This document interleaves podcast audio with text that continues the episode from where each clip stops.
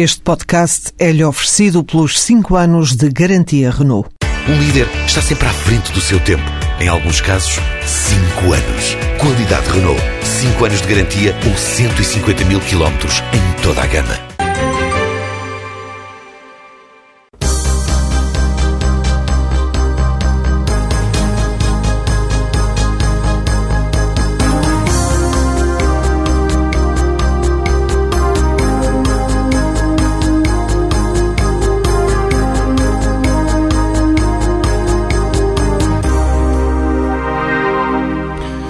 Bem-vindos a mais um jogo jogado na TSF. Às segundas-feiras, Luís Freitas Lobo e João Rosado falam de eh, futebol. Meus caros, para hoje no nosso alinhamento temos o eh, Benfica, eh, continua líder do campeonato, depois de uma vitória tranquila em Olhão, apontando agora as baterias para a Liga Europa. Vamos aproveitar também para falar aqui um pouco do alargamento que foi aprovado pela Assembleia Geral da Liga neste fim de semana, em boa verdade, com ou sem Boa Vista. A aprovação aponta para 18 clubes, independentemente dos eh, protagonistas, embora, obviamente, o Boa Vista, se estiver em condições, eh, competirá. Eh, o Sporting continua a ganhar, ao soar do gong, mas continua a ganhar. Quanto ao uh, Futebol Clube do Porto, ainda vamos ter o jogo com o Braga, portanto, vamos deixar isso para uh, posteriormente avaliarmos as consequências desse jogo, se é que vai ter alguma consequência relevante. Uh, eu, antes do mais, propunha-vos era que despachássemos já a equipa do mês, que ficou pendurada desde a semana passada, por razões de tempo, para ver se uh, rapidamente acertamos aqui as, uh, as contas em relação ao mês de março. Uh, João, queres começar tu? Claro que sim, boa noite a todos. Então, a, a minha equipa do mês de março tem na baliza Salan, do Marítimo, um jogador que se tem notabilizado imenso, inclusive é contra os grandes, e já se fala que pode ser até da equipa insular. Depois, um quarteto defensivo composto na lateral direita por eh, Manuel José do Passos de Ferreira. Não tem sido bem o lugar dele.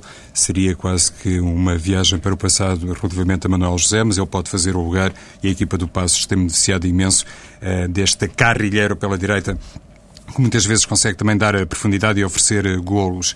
Na lateral esquerda, escolho um jogador muito mais novo, uma das uh, revelações recentes uh, do Campeonato Individual Guimarães, o Luís Rocha. O pouco tem jogado na minha perspectiva, tem servido também para demonstrar que estamos perante mais um jovem valor, pelo menos tenho essa convicção. É evidente que falta fazer a averiguação de tudo isto, mas considero Luís Rocha mais um produto desta cantera que Rui Vitória de alguma maneira tem inventado, depois no eixo defensivo, outro jogador do Marítimo, Roberts, que tem confirmado de facto pode ser futebolista para outros voos, a par de Ezequiel Garay do Benfica, que nesta temporada se tem afirmado cada vez mais. E penso que o Benfica no final da temporada terá muitos problemas em conservá-lo uh, do ponto de vista financeiro e pode representar muito dinheiro para uh, o Benfica, apesar de existirem algumas particularidades no passe de Ezequiel Garay.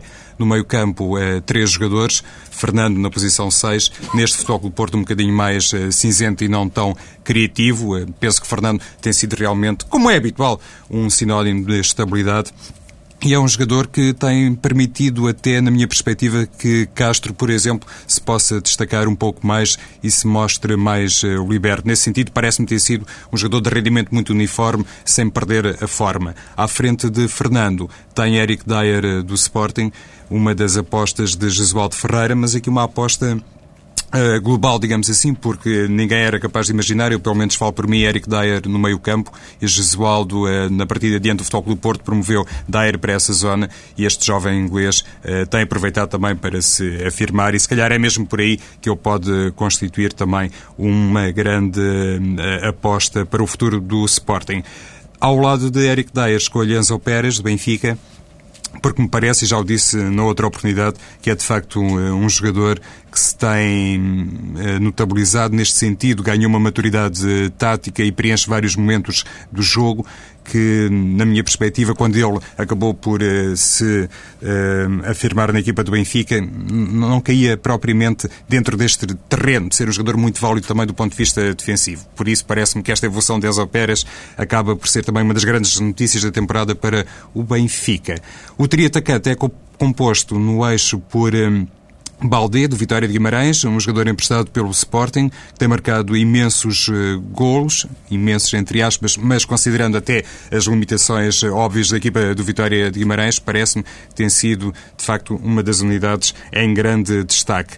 Do lado esquerdo, apostaria noutro do Vitória, Sudani, um jogador uh, com um perfil um bocadinho curioso, precisa de estar sempre muito estabilizado do ponto de vista anímico, é a impressão que tenho para conseguir eh, rentabilizar todo o seu futebol, mas nos últimos jogos tem feito eh, realmente eh, exibições muito positivas na minha perspectiva, inclusive com gols marcados. E do lado direito, aqui uma pequena uh, adaptação, se é que é possível colocar as coisas assim, lado direito e corredor esquerdo, mas obviamente uh, ponho uh, no único lugar que sobra o Lima, do Benfica, que pode também fazer, como toda a gente sabe, os corredores laterais, e aqui um bocadinho por causa de Baldé, acaba por ser empurrado para o lado lado direito.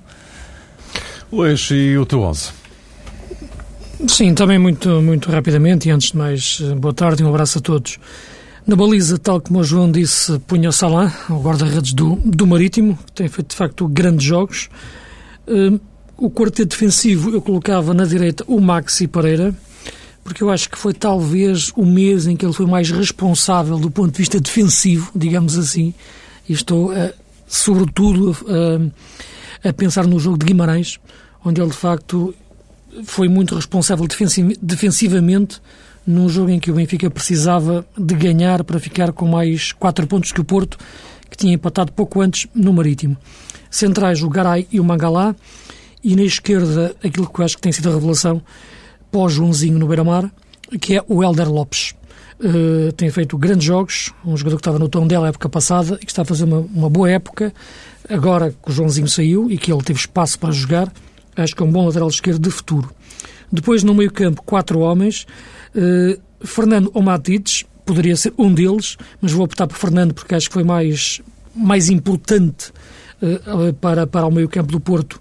Embora Matites também seja, mas aqui seria uma, uma escolha, uma boa escolha, como costumam dizer os treinadores, mas apostava mais no Fernando durante este, este mês que passou, de março. Uh, o, o Rafael Miranda, do Marítimo, que está a jogar a médio defensivo, quase a 6, no, portanto, a, a pivô, a trinco do, do, do, Marítimo, quando pode jogar mais à frente, mas são necessidades que o Pedro Martins tem, tem naquela posição. O Gonçalo do Estoril, que também podia jogar também numa, perto dessa posição, e, tem, e é também, na minha opinião, um jogador que é um símbolo de uma equipa que está a fazer um grande campeonato, o Estoril do Marco Silva. O Hugo Viana, que eu acho que tem sido a melhor coisa, o melhor jogador do Braga, e digo coisa porque de facto, porque o Braga nesta altura tem tido muitas dificuldades com as lesões, eu acho que o Viana tem redimensionado a equipa e tem sido muito por ele que a equipa tem se mantido uh, na luta pelo terceiro lugar. Depois, uh, na frente, dois homens, o Lima, que de facto é, na minha opinião, até agora, o jogador do campeonato, minha, no sentido de que quando se percebeu no início da época que ele ia para o Benfica e não para o Porto, eu acho que quando fizemos o balanço final fez toda a diferença. E o Licá, que, do Estoril, eh, que acho que é um jogador de equipa grande, que pode, pode saltar para uma equipa grande, no sentido de fazer parte de um plantel de uma equipa grande, tem feito bons jogos e é, e é também uma das minhas opções para, para o 11 do mês, que vai também ao encontro, como dizia, em relação ao Gonçalo, da boa época, da excelente época que está a fazer o Estoril do, do Marco Silva, bem apoiado, claro, por uma administração que, que salvou o clube. Ora bem, meus caros, posto isto, vamos para a agenda formal de hoje. Eh, não eh, sem eh, antes, para já, Luís, concretamente em relação ao, ao Sporting, suponho que nesta altura estaremos mais ou menos da mesma. A minha pergunta deriva de saber aquilo que muita gente, obviamente, pretende perceber até que ponto é que há ou não Luís Freitas Lobo no Sporting, mas enfim, o cenário nesta altura estará mais ou menos em stand-by, não é? Sim, aquilo que, que existiu foi, foi mais uma conversa com, com, com, o Bruno Carvalho, que tive a oportunidade, temos a oportunidade de conversar. Um, e o que há neste momento é um plano organizativo e financeiro que está em curso dentro, dentro do Sporting e sem ele estar, estar concluído não é possível tomar decisões quer de uma parte, quer de outra. Portanto, a questão é exatamente essa e não, e não parece se poder alongar mais em relação, em relação a isso. Isso é um plano estrutural que o Sporting está, está a desenvolver e, e que, nesta altura, penso que só, só o Presidente o, poderá, o poderá falar melhor. Uh, em relação ao uh, Sporting, também assim num, num, num flash, João. Uh, o Sporting ganhou ao soar do gong, mais uma vitória a ferros, mas são mais três pontos. Há aqui algum efeito Bruno Carvalho ou este é o efeito do efeito que vem de trás de João Ferreira?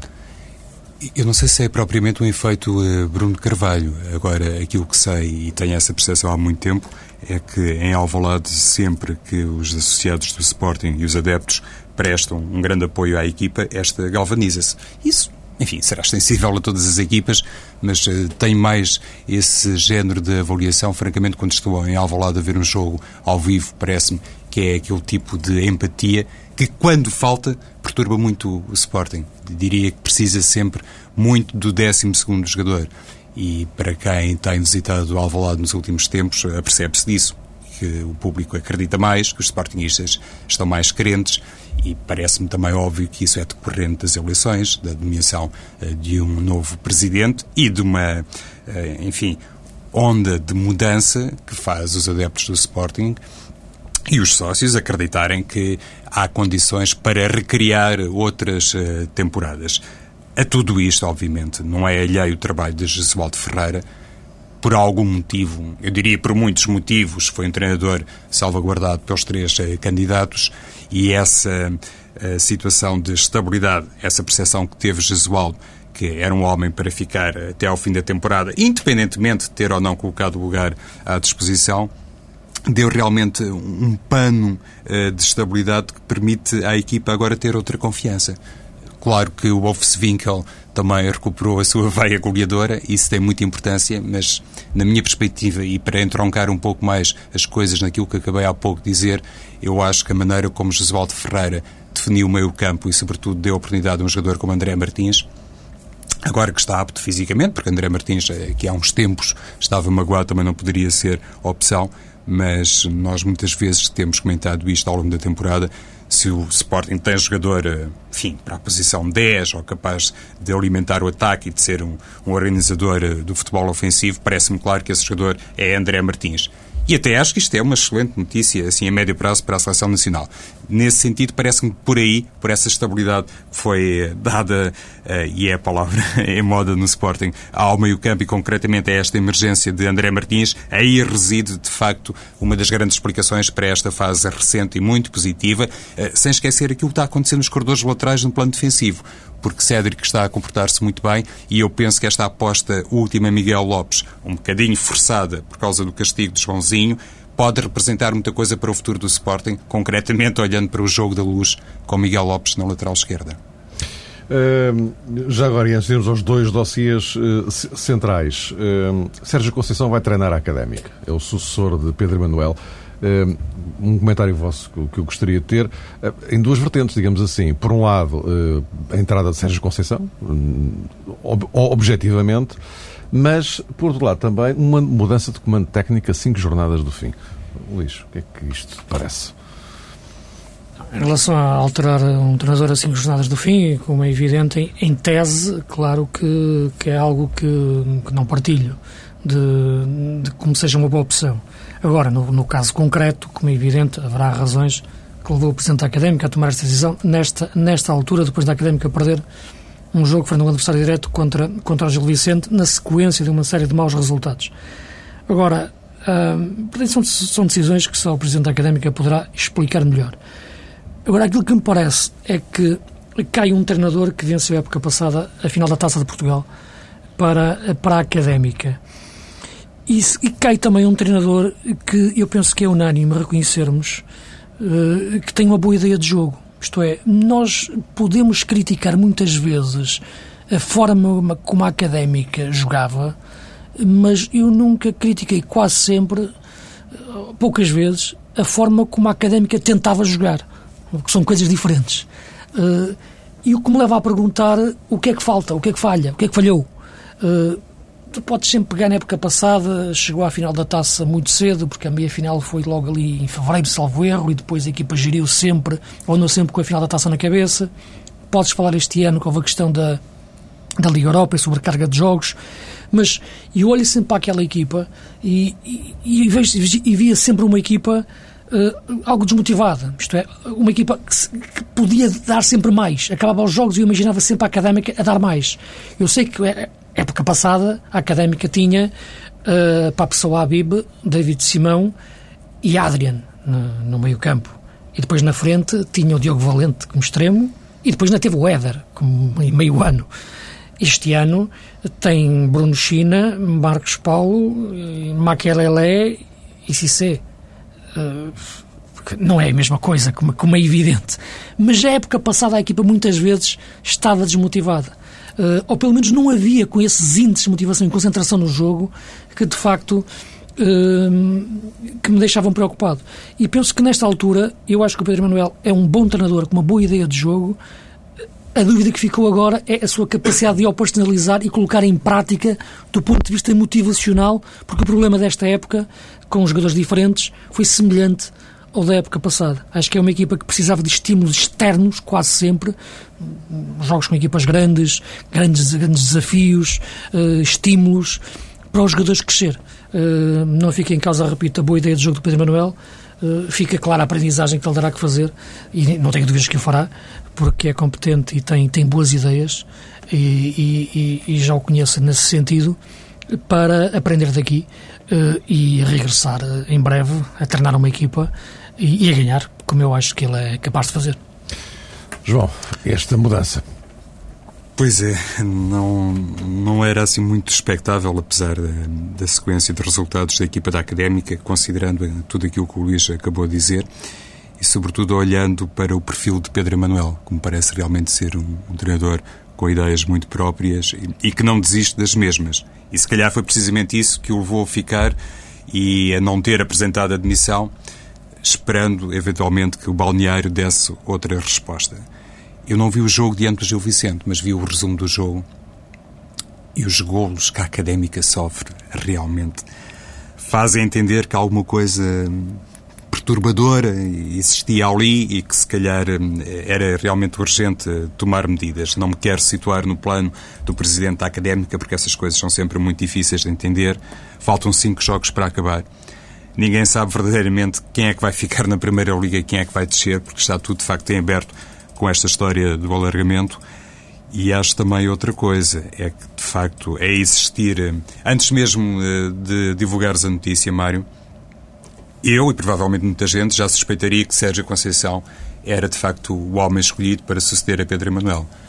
Por um conjunto eh, de razões, a primeira das quais, obviamente, por ser, um, enfim, um filho da terra, se havia alguém neste momento disponível e ainda por cima capaz de agregar a um bom currículo e, a uma capacidade enquanto uh, treinador uh, de futebol, essa componente que tem a ver com uma forma muito fácil de entender a realidade específica da, da académica. Esse alguém era, obviamente, Sérgio Conceição. E depois o, o, futebol português eh, permite estas coisas. Por um lado, assistimos à sétima chicotada psicológica da temporada. É quase metade dos clubes que participam, representa quase metade dos clubes que participam no primeiro escalão e depois, no início da temporada, Sérgio Conceição, como já aconteceu com outros treinadores, estava noutras paragens, agora abraça um novo uh, projeto, mas acima de tudo, independentemente de reconhecer que é de facto um homem Conceição com o grau de valentia suficiente para pensar que a cinco jornadas do fim ele pode acrescentar alguma coisa.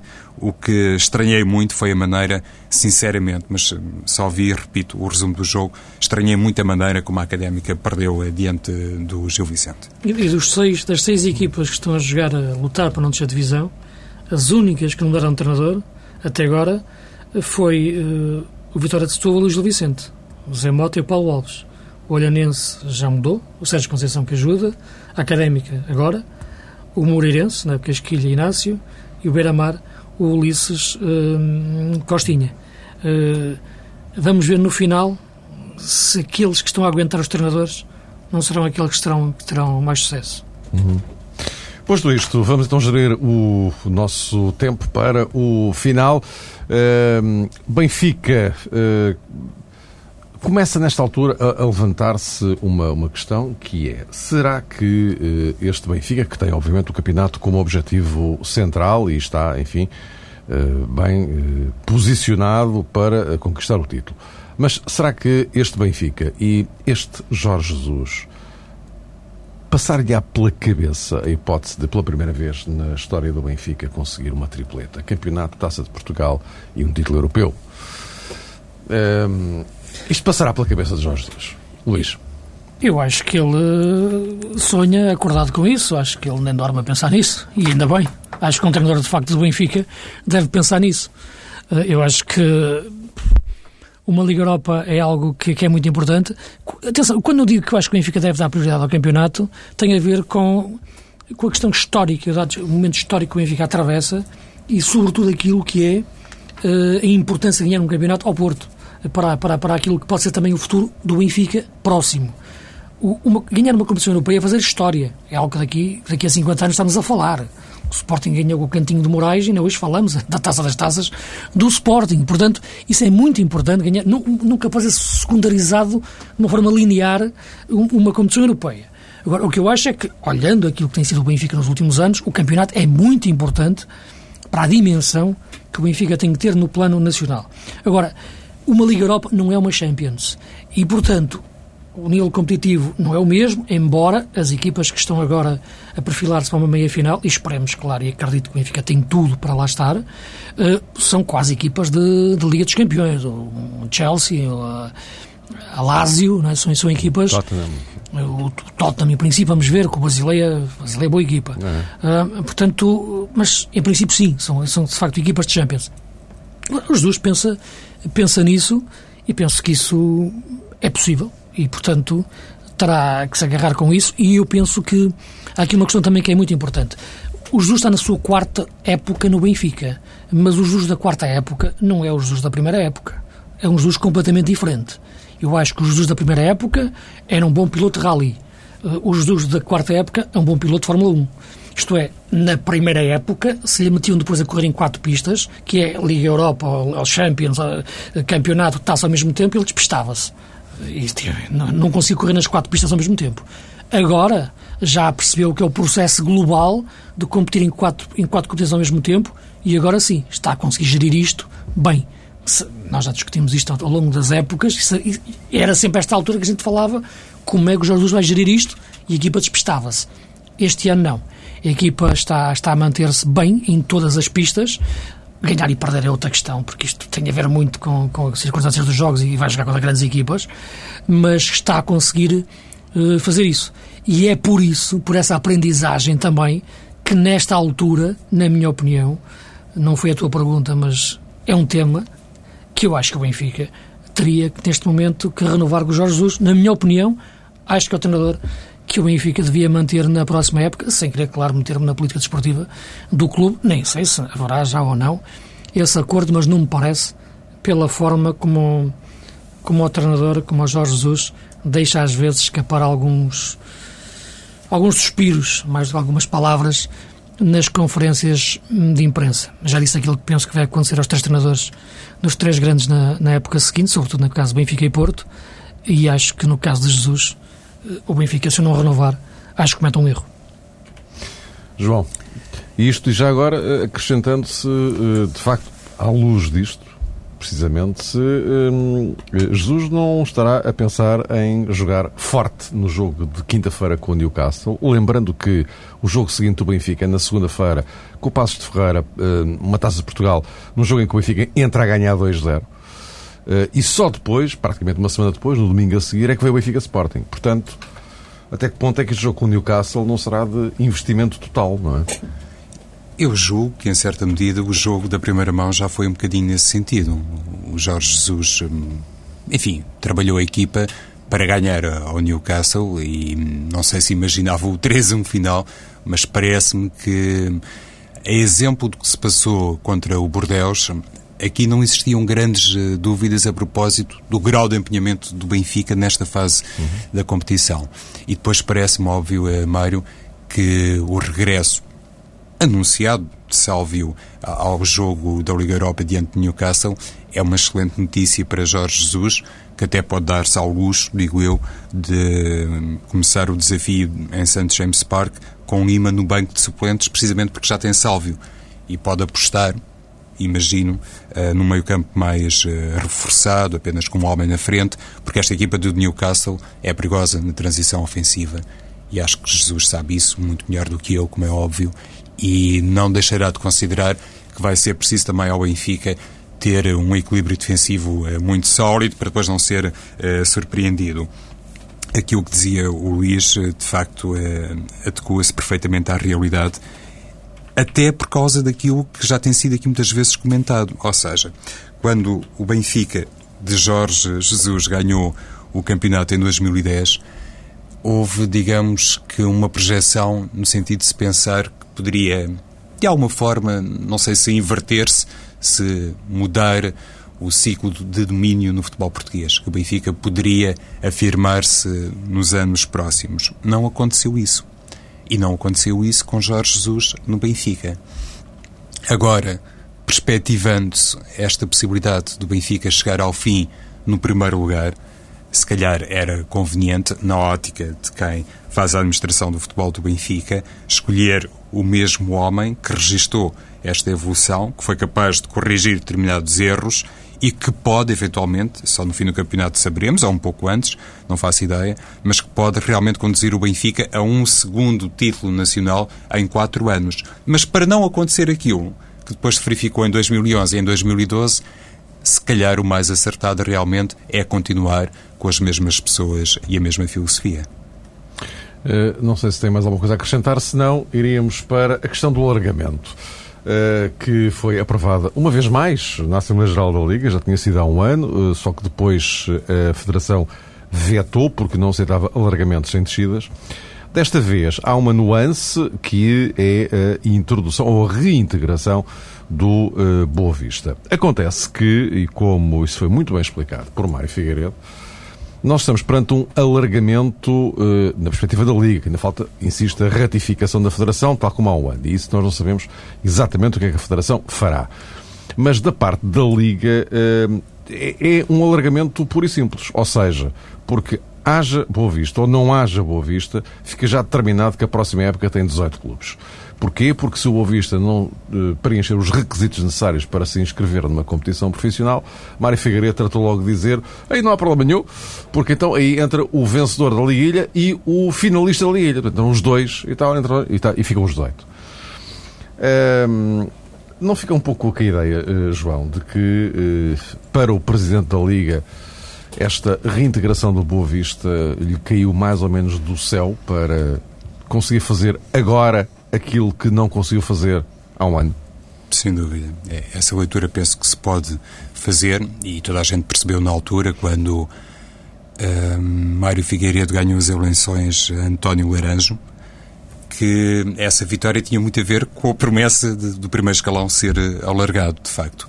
E isso agora pode cumprir-se, essa promessa. Veremos qual é a decisão da Federação Portuguesa uh, de Futebol mas conforme já tenho dito várias vezes, e se calhar às vezes também não explico isto bem, eu acho que esta história da Linguilha não tem muita razão de ser, porque eu não acho que se possa aferir, digamos que, o mesmo tipo de capacidade futebolística com uma equipa que disputa o segundo escalão com outras que vêm da Primeira Liga.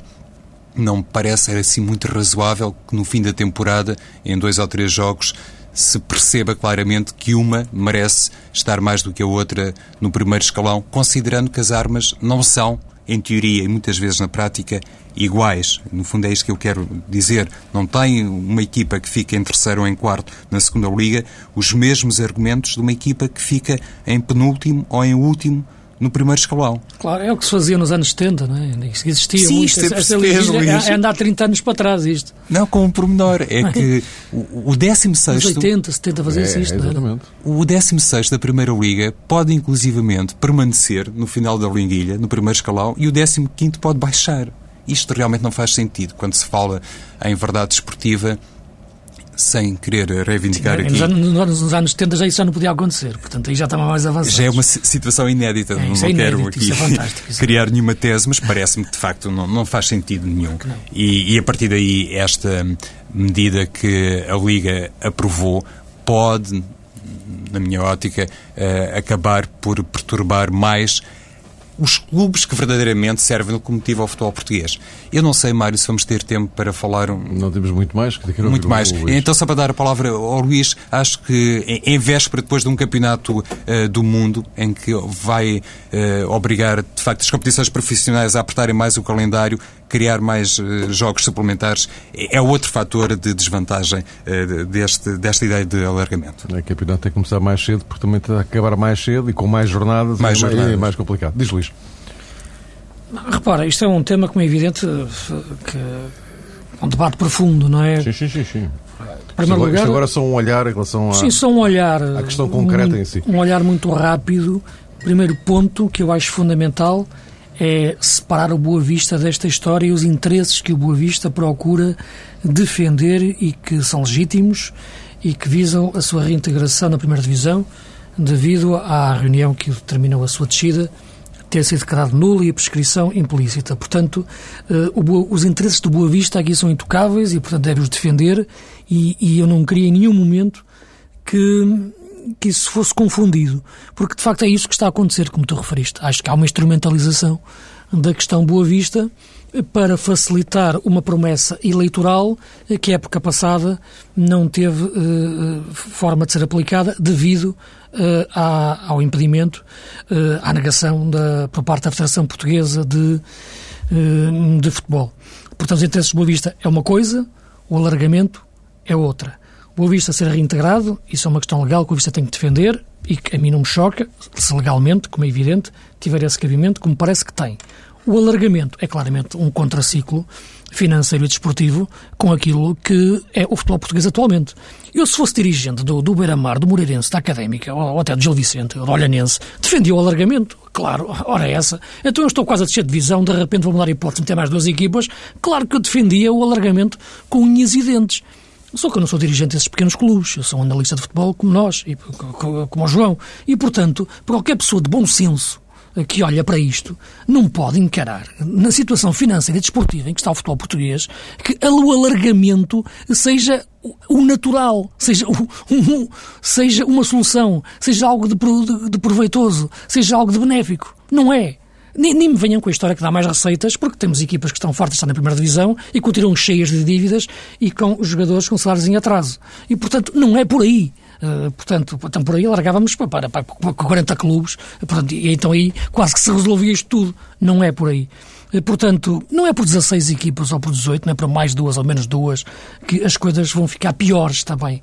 Uh, agora, aquilo que me parece é que há uma promessa eleitoral para ser cumprida, o Presidente, nesse sentido, está a tentar colocar, o Presidente da Liga está a tentar colocá-la uh, em prática. Tem o apoio dos clubes que, que, que na sua maioria, uh, o elegeram e, portanto, a situação está, está, neste, está neste ponto e aquilo que me parece é que, nesta altura, o que vai ser decisivo também vai ser ouvir o Presidente da Federação Portuguesa de Futebol, o Dr. Fernando Gomes, que tem, sido, tem tido sempre, até agora,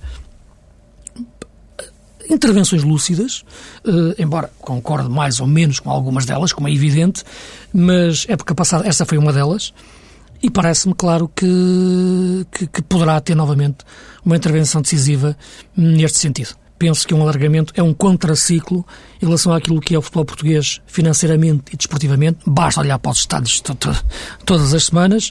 A questão do Boa Vista é outra coisa é possível a reintegração do Boa Vista na Primeira, na primeira Liga se isso for determinado legalmente e cumprir os pressupostos que, que são exigíveis.